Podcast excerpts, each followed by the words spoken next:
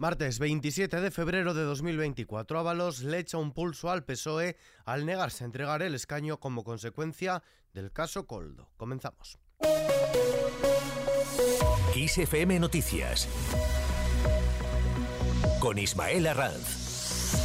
¿Qué tal? El exministro José Luis Ábalos comparece en el Congreso decidido, dice, a defender su honor y su reputación como diputado hasta las últimas consecuencias, ya que renunciar, dice, se interpretaría como un signo de culpabilidad. Además, recuerda que no está encausado y sostiene que le gustaría haber tenido el apoyo de la dirección de su partido, por lo que su decisión pasa por mantener el escaño, abandonar el grupo socialista e integrarse en el mixto. Que no estoy acusado de nada ni formo parte de la investigación en curso, ni tampoco tengo ningún enriquecimiento ilícito, y no será porque se me haya investigado al respecto. No tengo necesidad, por lo tanto, de invocar el principio de presunción de inocencia, y ya sé que es una cuestión retórica, pero que en este caso no me afecta porque, como les digo, no estoy encausado en nada. A renglón seguido, el PSOE ha suspendido cautelarmente de militancia al exministro José Luis Ábalos y abre la vía a expulsarlo también del partido después de esta decisión de mantener el acta de diputado, incumpliendo el ultimátum de la Ejecutiva Federal para que renunciara al escaño del caso Coldo. El PSOE ha registrado hoy martes ya la comisión de investigación en el Congreso para examinar durante cuatro meses los contratos de material anti-COVID de la Administración General del Estado y no solo los que tengan que ver con el llamado caso Coldo, en el que, como decimos, está implicado un asesor del entonces ministro José Luis Ábalos. También revisarán los procedimientos de contratación de otras administraciones. En este sentido, la ministra portavoz del Gobierno, Pilar Alegría, ha asegurado que todos los contratos firmados por la Administración General del Estado han sido conforme a la legalidad y todos han sido auditados por el Tribunal de Cuentas en la Intervención General del Estado.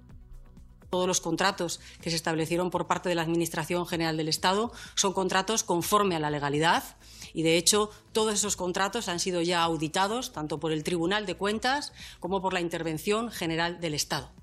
Tanto máxima transparencia y ejemplaridad y, como les digo, están ya todos ellos auditados por la, por, tanto por el Tribunal de Cuentas como por la propia Intervención General del Estado. Por su parte, la comisión anunciada en el Senado, el Partido Popular exigirá la comparecencia de Armengol y de varios ministros. El Partido Popular va a solicitar las comparecencias de la presidenta del Congreso, Francina Armengol, y de varios ministros y dirigentes del PSOE en la comisión de investigación que han impulsado en el Senado, que es el lugar adecuado, dicen, para que no sea manipulada. El portavoz parlamentario del Partido Popular, Miguel Tellado, ha incidido en que su partido utilizará todos los resortes legales y parlamentarios para exigir explicaciones a todos los miembros del PSOE estén en la responsabilidad que ocupen respecto a esa trama. También rechaza la Comisión de Investigación del Congreso, Miguel Tellado. Muchos nos tememos que no será para investigar y esclarecer eh, la trama que afecta al PSOE, sino que será para tratar de esparcir dudas sobre todas las administraciones públicas. Y por lo tanto, que no cuenten con nosotros para ello.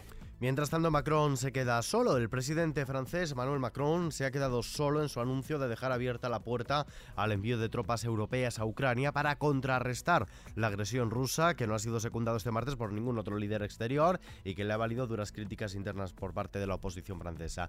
Del día después de haber creado sorpresa con su anuncio de que el envío de fuerzas de tierra a Ucrania no se puede excluir, Macron ha visto cómo Berlín, Madrid, Roma o la OTAN, entre otros, se desmarcaban de sus palabras también lo ha hecho Bruselas. La Unión Europea no ha discutido la posibilidad de enviar tropas a Ucrania. Los 27 no han abordado esta posibilidad de enviar soldados a Ucrania para combatir la guerra de invasión que Rusia libra contra ese país, según ha indicado el portavoz comunitario de Exteriores. Desde Moncloa, la portavoz del gobierno, Pilar Alegría, ha asegurado que no está de favor de enviar tropas europeas o de la OTAN a Ucrania. Esta es la posición de España después de que, como decimos, este lunes Macron señalase que hoy no hay consenso para enviar tropas terrestres, pero advirtiese de que nada puede excluirse en el futuro.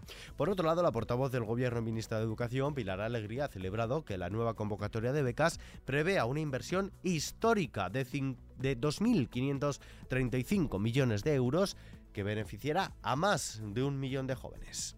Se incrementa un 5% los umbrales de renta.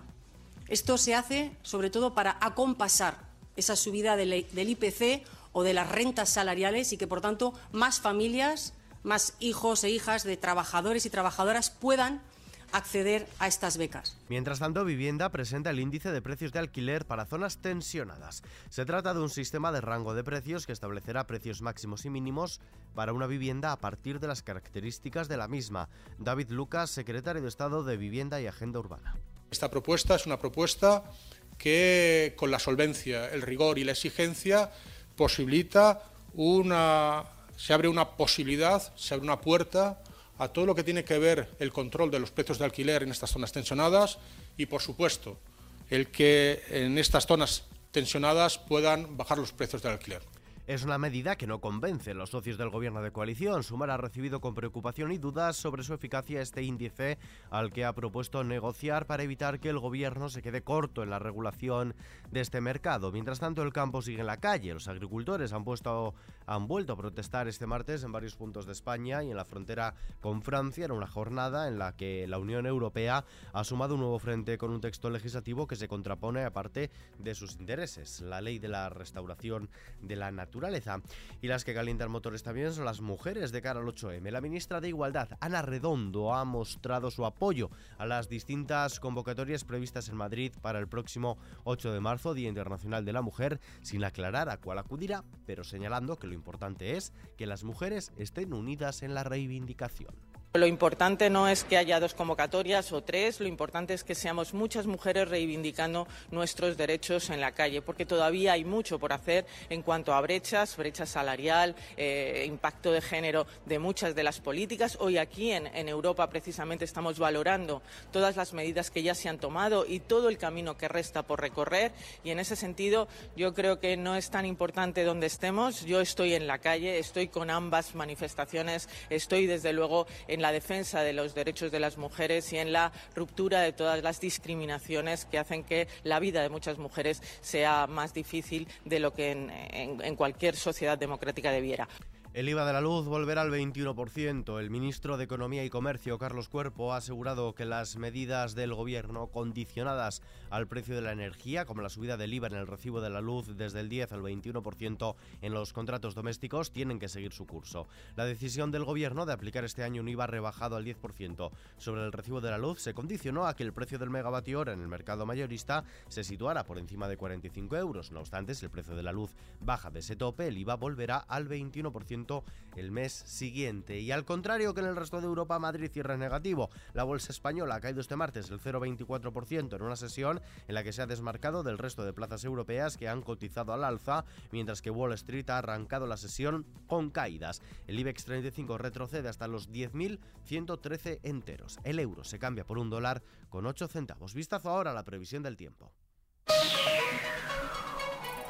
Este miércoles se prevé en la península y Baleares una circulación atlántica con altas presiones provisionales en el oeste que dejarán cielos cubiertos y precipitaciones más débiles en el norte y en los sistemas central e ibérico. Las lluvias tienden a persistir en el Cantábrico Oriental, a remitir en el Pirineo, dispersarse en el resto. Se espera nieve, eso sí, en los Pirineos, con acumulaciones significativas en la primera mitad del día sin descartar que lleguen también a la Ibérica Norte. Por otra parte, la borrasca Dorocea continuará inestabilizando Con abundante nubosidad y chubascos en el este del archipiélago, sin descartarlos en las Pitiusas y en Girona. Las temperaturas se presentan al alza. Y terminamos.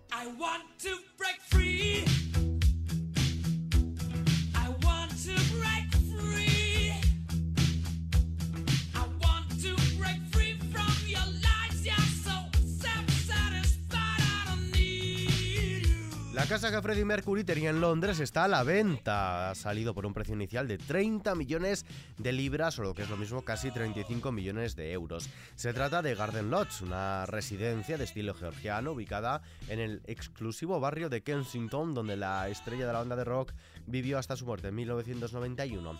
Por razones de privacidad, la inmobiliaria Knight Frank, a cargo de la venta, colgará en línea apenas dos fotos de la casa.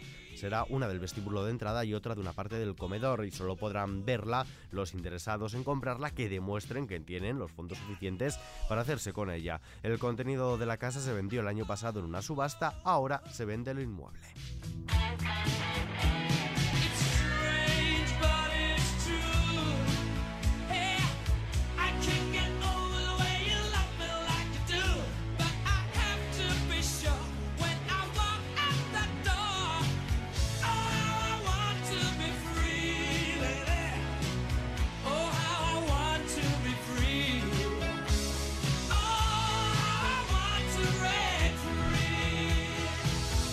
Con esta noticia que está ampliada en nuestra web xfm.es nos despedimos por hoy, pero la información, como siempre, continúa actualizada cada hora en los boletines de XFM y contextualizada con los audios del día aquí en nuestro podcast XFM Noticias. JL García en la realización, un saludo de Ismael Arranz, hasta mañana.